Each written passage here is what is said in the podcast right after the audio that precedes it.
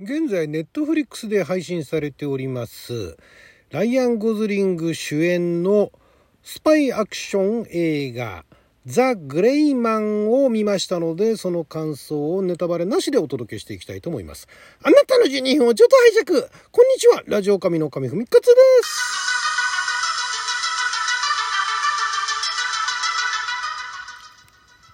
映画トークと言っていいんでしょうかね。日本では、これあの、7月の15日から劇場で公開しているようで、まあ、あのアメリカでもありますけれども劇場で公開しつつ、えー、ビデオオンデマンドでも配信をするというあの両方でねやってて、まあ、劇場来ない来なくなっちゃうんじゃないのって思うんですけれども、まあ、それはそれでね、えー、うまくやっていくと両方お客さん入ってでネットフリックスでも見てね、えー、まあ、盛り上がると。まあネットフリックスに入ってない人もね劇場に行けば見られるっていうふうに考えればまあそういう戦略もありなのかなと思うんですが。まあ、こちら私はあの配信が7月の22日から、まあ、世界的に始まったということでで、まあ、ようやく見たんですけれどもこれもともと小説のシリーズ「暗殺者グレイマン」っていう今これが2009年からスタートしているシリーズがあってですね日本語訳も何冊か何作かあるようなんですけれどもそれを元にしているんですが、まあ、だいぶあのえー、ネットフリックスオリジナル向けということで、えー、かなりアレンジをされているようなんですが私はまあ原作は見ていないんですけれどもこのネットフリックスオリジナルで劇場公開できるレベル制作費2億ドルというかなりそのネットフリックス作品の中でも相当あの高額なあ作品ということで、まあ、この監督をアンソニー・ルッソジョー・ルッソのルッソ兄弟が監督脚本も手掛けてるんですけれども、まあ、これあのいろんなねあの監督脚本、えー、企画としてはあ候補があって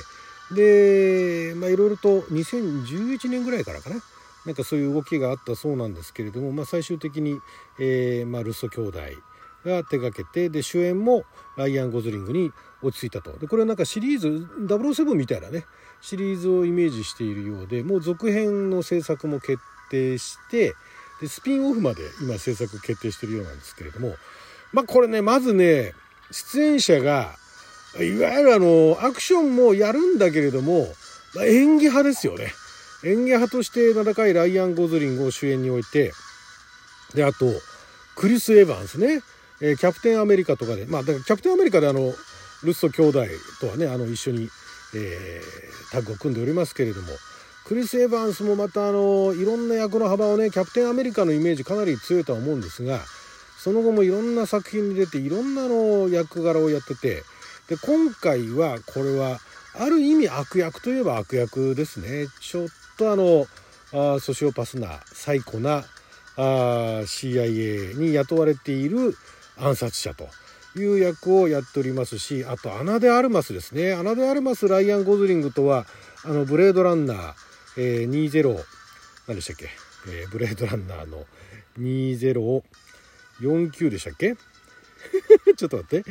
あれ、ちょっと年代がね、覚えてないです20あ、2049ですね。2049以来ですね。2049であの、えー、なんかあの、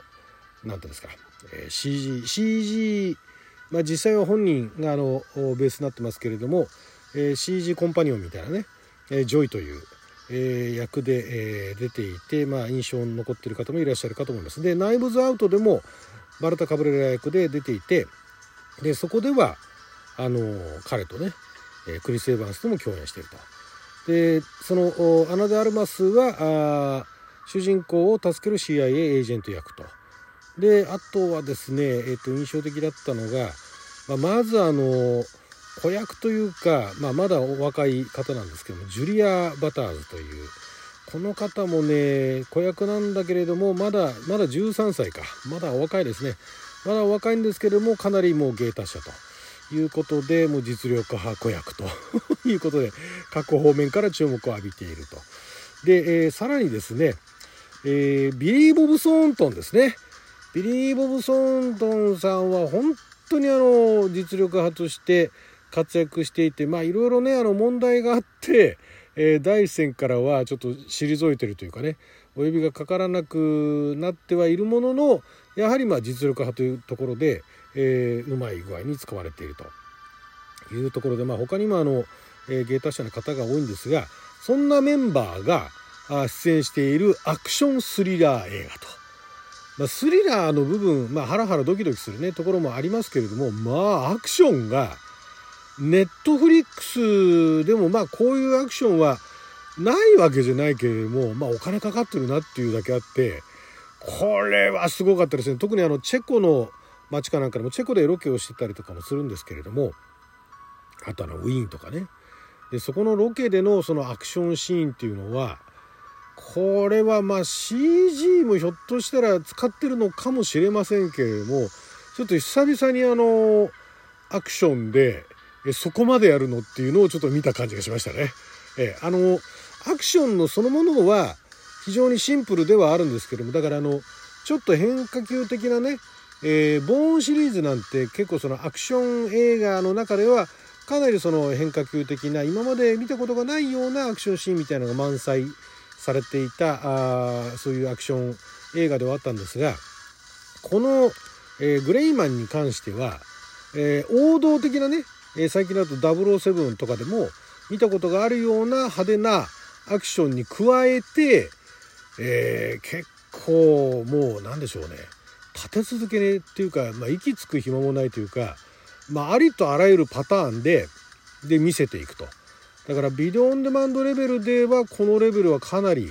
えー、すごいアクション映画じゃないですかね。で、まあ、劇場公開してもそれは当然見劣りしないぐらいの派手なアクション。でしかもお話の展開もかなりテンポが速く。でその割には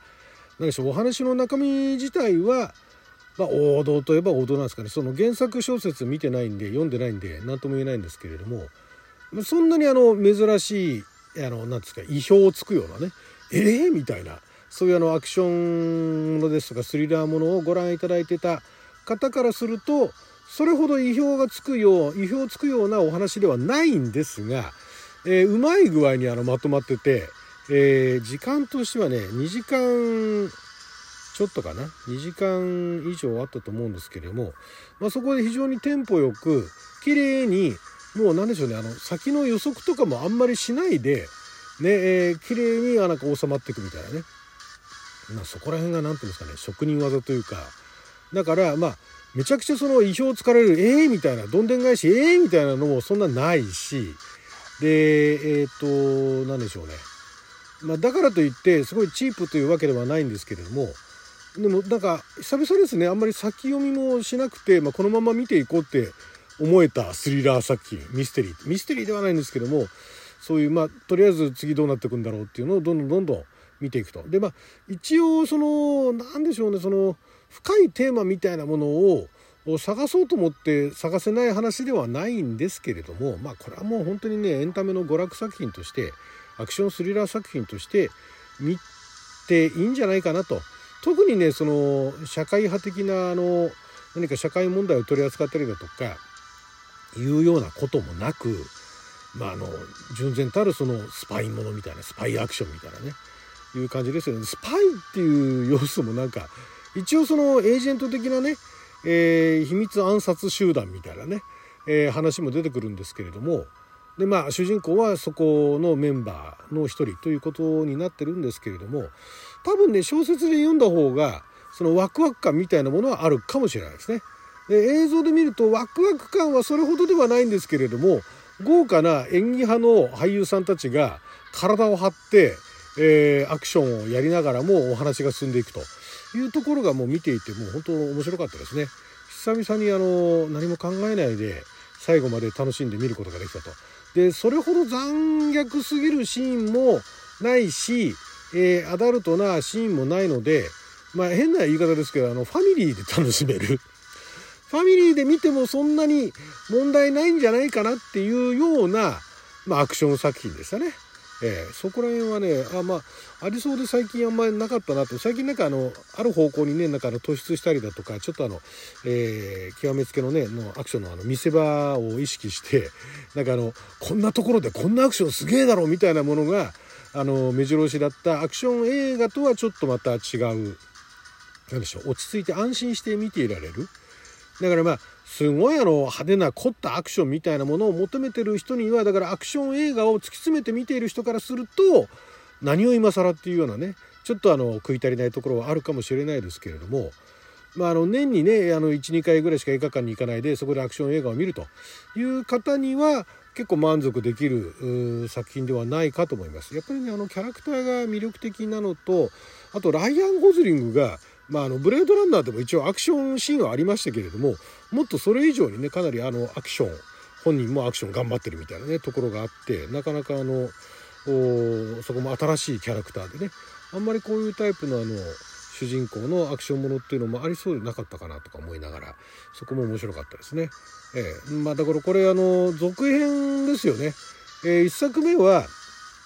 おそらく平均的な評価だと思うんですよ。まあ、あの食い足りないっていう人いるかもしれないけどもまあまあ評価はされると思うんですね。結構あの見せ場もちゃんとあったし分かりやすかったし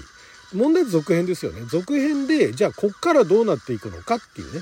まず一通りのねあのお話がありましたとでその人物の背景なんかも、まあ、あの簡単な程度あの説明があったりだとかしてでまあいろいろ大きな事件があってでまあこうこうこうなりましたというところになってじゃあ次どうなっていくのかそしてスピンオフって誰がどうスピンオフするのかっていうそこも気になりますよね。ということで、まあ、あの安心してアクション映画を見たいという方があのどれだけいらっしゃるかわからないですけれども、ま